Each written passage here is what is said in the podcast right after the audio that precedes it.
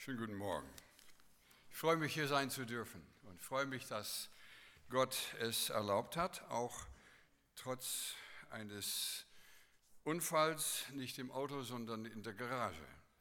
Ähm, ich kletterte auf eine Leiter am 8. Februar und wollte jemandem helfen, auf die Dachbühne zu kommen.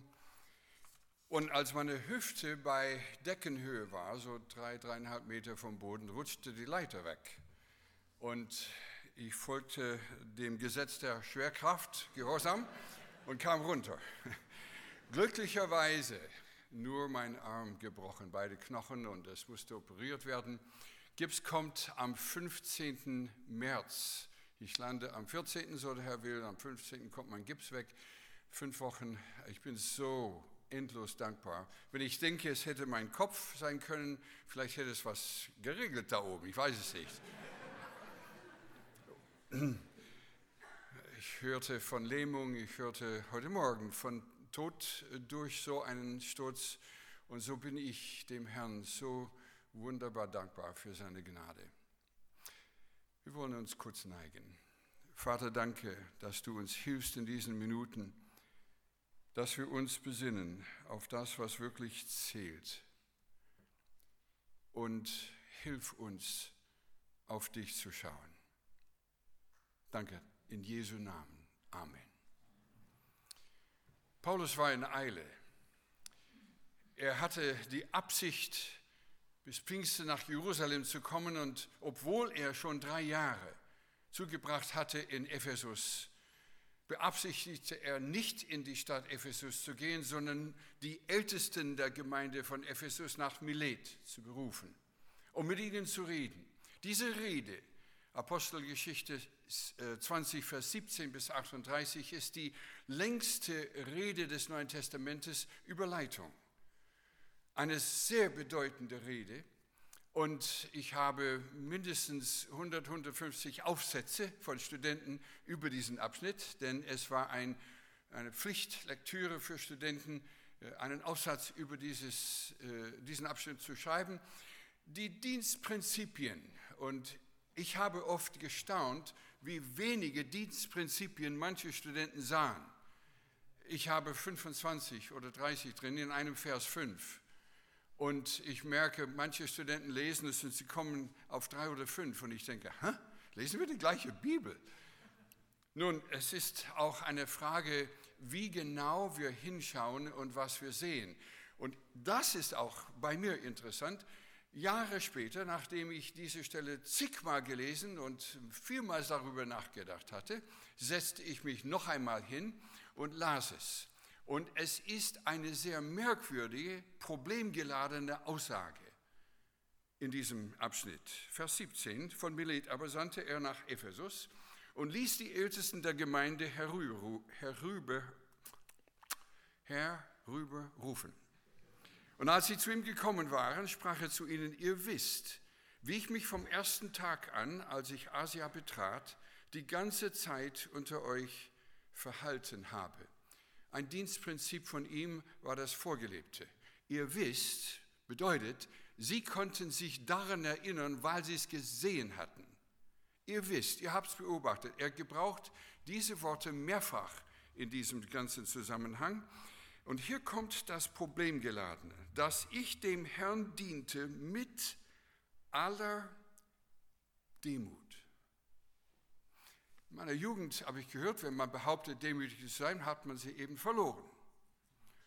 Und hier kommt Paulus und sagt nicht nur mit Demut, mit aller Demut. Nun, entweder ist er super arrogant, oder wir verstehen Demut vielleicht falsch. Bei diesem nochmaligen Beobachten vom Text vor einigen Jahren ist mir aufgefallen, was ich bis dahin nicht gesehen hatte. Ich bin der, zu der Überzeugung gekommen, dass er durch diese Aussage eigentlich die Überschrift, den Titel von seiner Predigt gibt. Und er illustriert in Vers 19 die Demut. dass ich dem Herrn diente mit aller Demut unter vielen Tränen und Anfechtungen, die mir widerfuhren durch die Nachstellungen der Juden.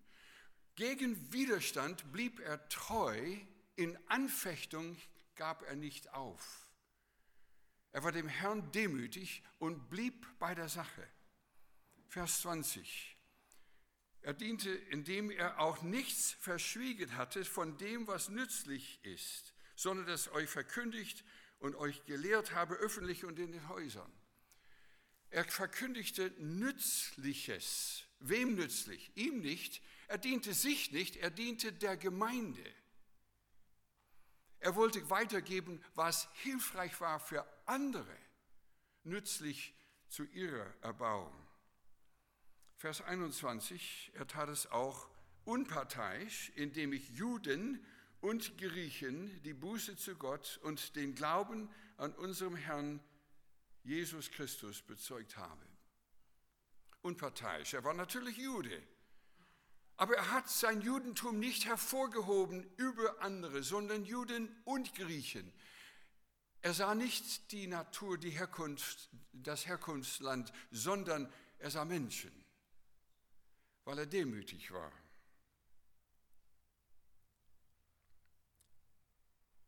Vers 22. Er tat es auch im großen Vertrauen. Und siehe, jetzt reise ich gebunden im Geist nach Jerusalem, ohne zu wissen, was mir dort begegnet wird, außer dass der Heilige Geist von Stadt zu Stadt Zeugnis gibt und sagt, dass Fesseln und Bedrängnisse auf mich warten. Wenn er selbstbezogen, selbstbezogen und selbstsüchtig gedacht hätte, hätte er gesagt, ah, dafür, da liegt nichts drin für mich, also gehe ich nicht. Stattdessen im vollen Vertrauen auf Gott bleibt er ruhig und geht vorwärts. Ein Demütiger vor Gott in jeglicher Form und Hinsicht. Vers 24. Das, aber auf das nehme ich keine Rücksicht. Mein Leben ist auch mir selbst nicht teuer. Wenn es gilt, meinen Lauf zu, äh, mit Freuden zu vollenden und den Dienst, den ich vom Herrn Jesus empfangen habe, nämlich das Evangelium der Gnade Gottes zu bezeugen. Ich denke, es wäre für uns, besonders für Roger Pugh, wichtig, dass wir diese Phrase tief zu Herzen nehmen. Mein Leben ist mir auch selbst nicht teuer. Er hatte eine korrekte Selbsteinschätzung angesichts des Dienstes. Es war der Dienst vom Herrn. Es war nicht sein Dienst, sondern der Dienst ihm gegeben vom Herrn. Es war ein Geschenk, sein Dienst. Und er sah sich in den Dienst gestellt vom Herrn. Er diente einem anderen. Er diente nicht sich selber. Die korrekte Selbsteinschätzung, Vers 25 bis 27 denn ich habe nichts verschwiegen, sondern ich habe den ganzen Ratschluss Gottes verkündigt. So habt nun Acht auf euch selbst. Entschuldigung, 25. Nun, siehe, ich, ihr wisst, dass ich mein Angesicht nicht mehr sehen werdet. Ihr alle, bei denen ich umhergezogen bin und das Reich Gottes verkündigt habe, darum bezeuge ich, Vers 26, am heutigen Tag, dass ich rein bin von Blut aller. Denn ich habe nichts verschwiegen, sondern ich habe den ganzen Ratschluss Gottes verkündigt. Paulus arbeitete, ich muss denken, fast wie ein Verrückter. Wenn er sagen konnte, ich bin vom Blut aller frei, das bedeutete, dass er so verkündigt hatte mit Leidenschaft und so breit den Samen gestreut hatte, dass er sagen konnte, alle in der ganzen Gegend haben von Gott gehört.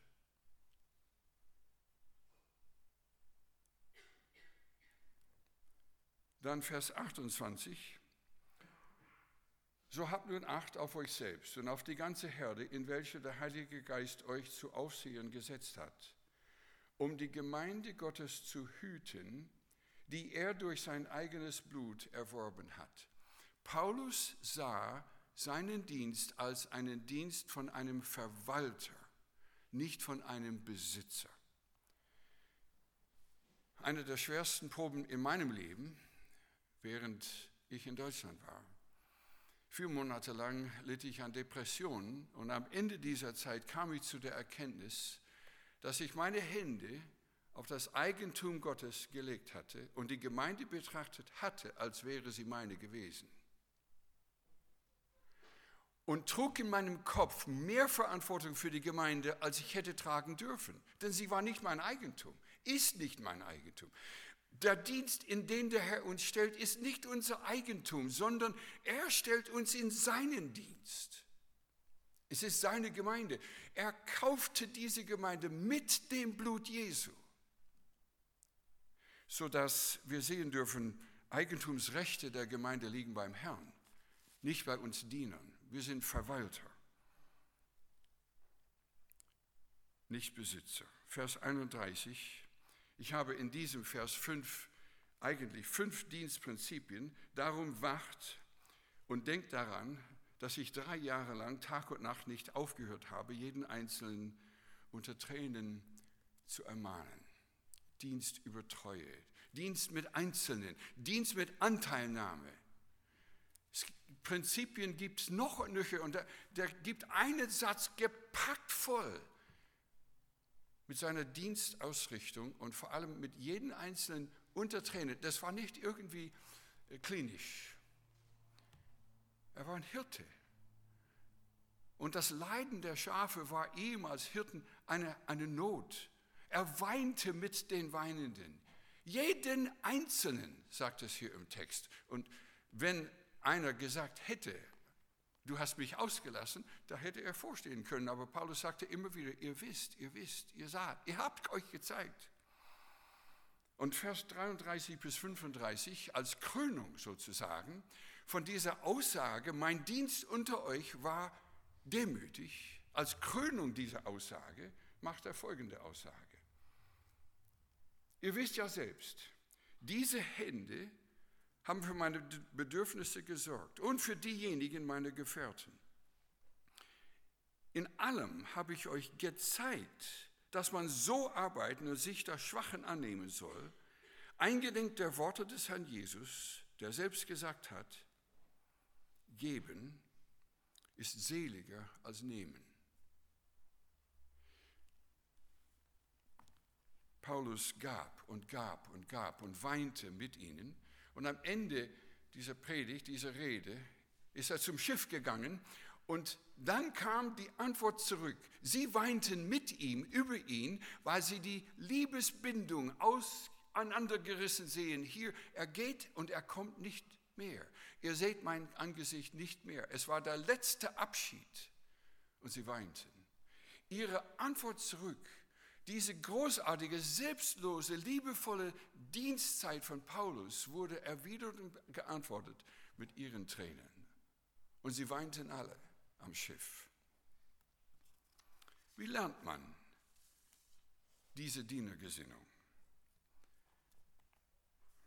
Paulus selber sagte das in Epheser 2, äh, Entschuldigung, Philippa 2, in Vers 1 bis 5 Gibt es nun bei euch Ermahnung in Christus? Ja, das gibt es. Gibt es Zuspruch der Liebe? Ja, das gibt es. Gibt es Gemeinschaft des Geistes? Ja, das gibt es. Gibt es Herzlichkeit und Erbarmen? Ja, das gibt es. So, weil das alles existiert, macht meine Freude völlig, indem ihr eines Sinnes seid, gleiche Liebe habt, einmütig und auf das eine bedacht seid.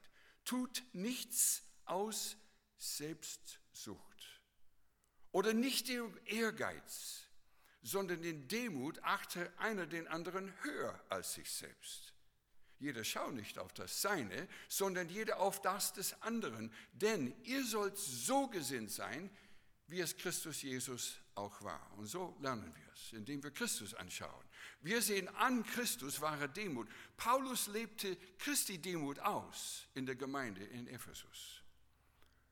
Der als er in Gottes Gestalt war, Vers 6, es nicht wie einen Raub festhielt, Gott gleich zu sein, sondern er entäußerte sich selbst, nahm die Gestalt eines Knechtes an und wurde wie die Menschen und in seiner äußeren Erscheinung als ein Mensch erfunden, erniedrigte er sich selbst und wurde gehorsam bis zum Tod, ja bis zum Tod am Kreuz. Er kam als Schöpfer aller Welt und kam ganz runter und diente den Menschen zu allerletzt, stritten sie kurz vorher miteinander, wer, am, wer der Größte sei im, im, Reich, im Himmelreich und wer der Größte sei unter ihnen. Da beugte er sich und wusch ihnen die Füße. Der Schöpfer von diesen Jüngern, von diesen egoistischen Jüngern, wusch ihnen die Füße und zeigte ihnen, was Demut war. Nun, Paul, dieser Jesus, der Demut vorgelebt hat, dieser Jesus sagte eigentlich den Werdegang. Matthäus 5, 3 bis 12, die Seligpreisungen. Und ich weiß, dass ich einige Texte heute bewusst überfliege, ganz bewusst nur anstreife, um auf das eine zu, zu, zu sehen. Selig sind die geistlich Bankrotten die merken, sie haben geistlich nichts vor Gott zu bringen. Wir sind allzumal Sünde, wir haben nichts zu bieten. Wir können uns nicht retten, uns nicht helfen geistlich und darüber sind wir traurig. Selig sind die Trauernden. Und der dritte Schritt und die dritte Eigenschaft und die dritte Beschreibung von solchen, die im Reich Gottes sind, selig sind die Sanftmütigen, die Demütigen. Die haben einen Hunger und einen Durst nach Gerechtigkeit und dann sind sie barmherzig mit anderen. Anstatt herunterzuschauen, schau mal, ich bin Absolvent von der BSB, ich bin Absolvent von dieser und jener Schule, ich schau mal, was ich kann. Nein, nein, anstatt runterzuschauen auf andere, die es nicht so gut kennen wie ich, sie haben die Gesinnung wie Jesus, weil sie wissen, wer sie vor Gott sind. Zerbrochen kaputte Menschen. Jesaja, Jesaja 5 spricht, wehe euch, wehe euch, wehe euch, wehe euch, wehe euch. Fünfmal sagt er das in Jesaja 5. Und Kapitel 6 sagte er, ich habe den Herrn gesehen. Kapitel 6, Vers 5, wehe mir, ich vergehe, ich habe Gott gesehen. Petrus beim Fischfang sagt zu Jesus, weich von mir, ich bin ein sündiger Mensch. Es ist Anbetung, es ist die Erkenntnis Gottes, die uns in die Demut treibt. Johannes in Offenbarung 1 sah den verklärten Jesus. Und der Text sagt am Ende von diesem Abschnitt der Erklärung von den Eigenschaften von dem, von dem hocherhabenen, verklärten Jesus, sagt Johannes von sich, und als ich ihn sah, fiel ich zu seinen Füßen wie tot. Das heißt, Demut wächst, indem wir Gott in seiner Größe und Erhabenheit sehen. Und da merken wir, wie klein, wie schwach, wie sündig, wie unzulänglich, wie unfähig wir sind, dass wir ohne ihn nichts tun können. Und ab da herrscht in uns Drang, am Weinstock zu bleiben an Jesus zu bleiben, denn ohne ihn können wir nichts tun. Ich unterrichte und unterrichtete hier schon und leider wurde das letzte Mal angesagt und wurde unterbrochen durch den Tod meiner Frau. Äh, Prinzipien und Praxis des Gebets. Und ich habe einen Studenten gehabt, der den Kurs belegt hatte vor vielen Jahren und er kam zur Auffrischung, 15 Jahre später. Und unter anderem dieses zweite Mal sagte er folgenden Satz. Gebetslosigkeit ist meine Unabhängigkeitserklärung von Gott. Nun, dieser, dieser, dieser Satz im Englischen, das ist ein Anspiel auf die Declaration of Independence, die Unabhängigkeitserklärung von England. Gebetslosigkeit ist meine Unabhängigkeitserklärung von Gott. Demut treibt uns in die Abhängigkeit. Wer demütig ist, der betet. Eine Eigenschaft der Liebe, 1. Korinther, Korinther 13, 4 bis 7. Eine Eigenschaft davon, die Liebe sucht nicht das ihre, die Liebe beneidet nicht. sondern die Liebe ist demütig. Ist es nicht demütig, dann ist es nicht Liebe. Denn Liebe ist an und für sich vom Wesen her demütig. Jesus wurde von Liebe auf diese Welt getrieben, in Demut, alles im Himmel zu verlassen, um auf diese dreckige, rebellierende Welt zu kommen, um für uns zu sterben. Der Gedankengang ist unfassbar, dass er für uns starb am Kreuz. Und dann sagte er, ich habe es euch gezeigt, kopiere mich, tu das Gleiche. Kaum was wirkt zerstörender in der Gemeinde Jesu als Diener Gottes, die hochmütig sind. Ich höre diese Tage hier in Deutschland. Ich hörte in den Tagen vor dem Abflug in USA.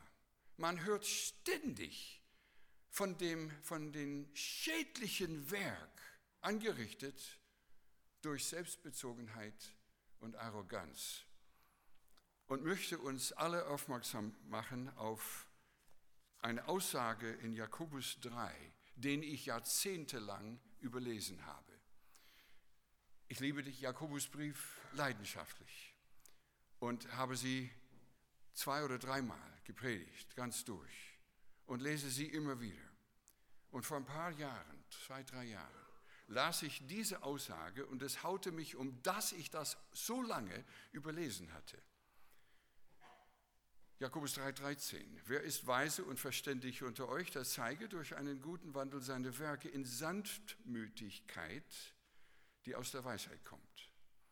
Wenn ihr aber bitteren Neid und Selbstsucht in eurem Herzen habt, so rühmt euch nicht und lügt nicht gegen die Wahrheit. Das, bittere Neid und Selbstsucht, ist nicht die Weisheit, die von oben kommt, sondern eine irdische, seelische, und hier ist das übersehene Wort, dämonische. Es ist teuflisch. Es ist nicht niedlich, sondern es ist dämonisch. Wir öffnen uns dem Teufel, egoistisch zu sein. Das ist super gefährlich. Unschädlich für die Gemeinde, unschädlich für unser Leben, schädlich für die Familie, schädlich für die Ehe, schädlich für den Dienst, schädlich für das Zeugnis Jesu. Denn wo Neid und Selbstsucht da ist, da ist Unordnung und jede böse Tat. Die Weisheit von oben aber ist erstens rein, friedfertig, gütig. Sie lässt sich etwas sagen, sie ist belehrbar voll Barmherzigkeit und gute Früchte, unparteiisch und frei von Heuchelei. Die Frucht der Gerechtigkeit aber wird in Frieden denen gesät, die Frieden stiften. Demut ist offensichtlich nicht Schwäche. Demut ist nicht leise reden. Demut ist nicht äh, ohne Zuversicht. Wahre Demut ist voll von Zuversicht, hält an, in Treue, in, größter, in größtem Widerstand, gegen großen Widerstand. Demut bleibt treu dem Plan Gottes.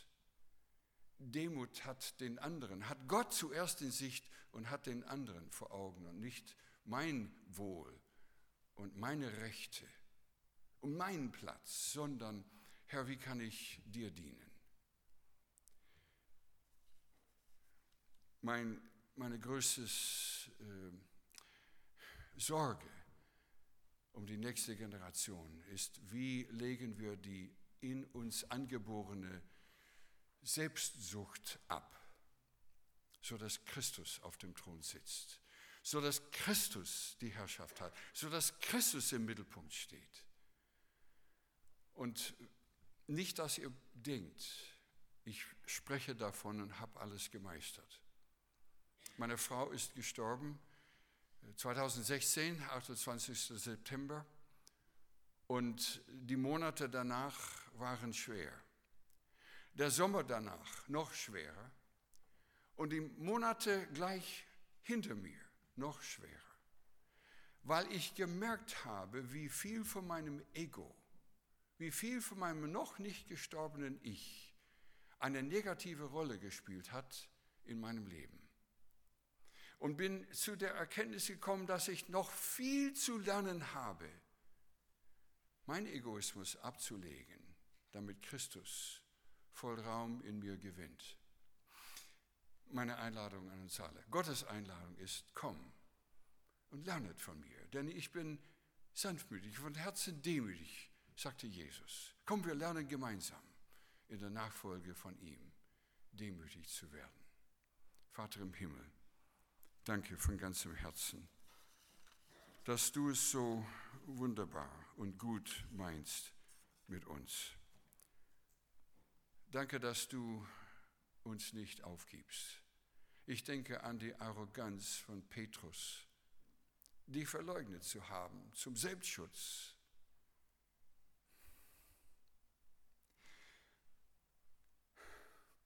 Und Vater, Jesus hat ihn nicht verworfen, nicht wie Abfall weggeworfen, sondern rehabilitiert und in den Dienst gesetzt. Und leider können alle von uns, müssen alle von uns bekennen, wir waren nicht einmal, sondern mehrmals egoistisch. Und du bist auf dem Plan, uns von unserem Egoismus runterzunehmen. Und du bist geduldig mit uns. Und du arbeitest langsam.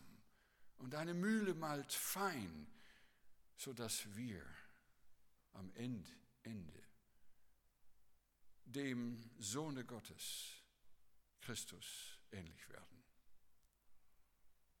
Danke, dass du uns beistehst in diesem Wandeln, in diesem Lernen, diesem herrlichen, starken, zuversichtlichen, gehorsamen, untertänigen Christus gleich zu werden. In Jesu Namen. Amen.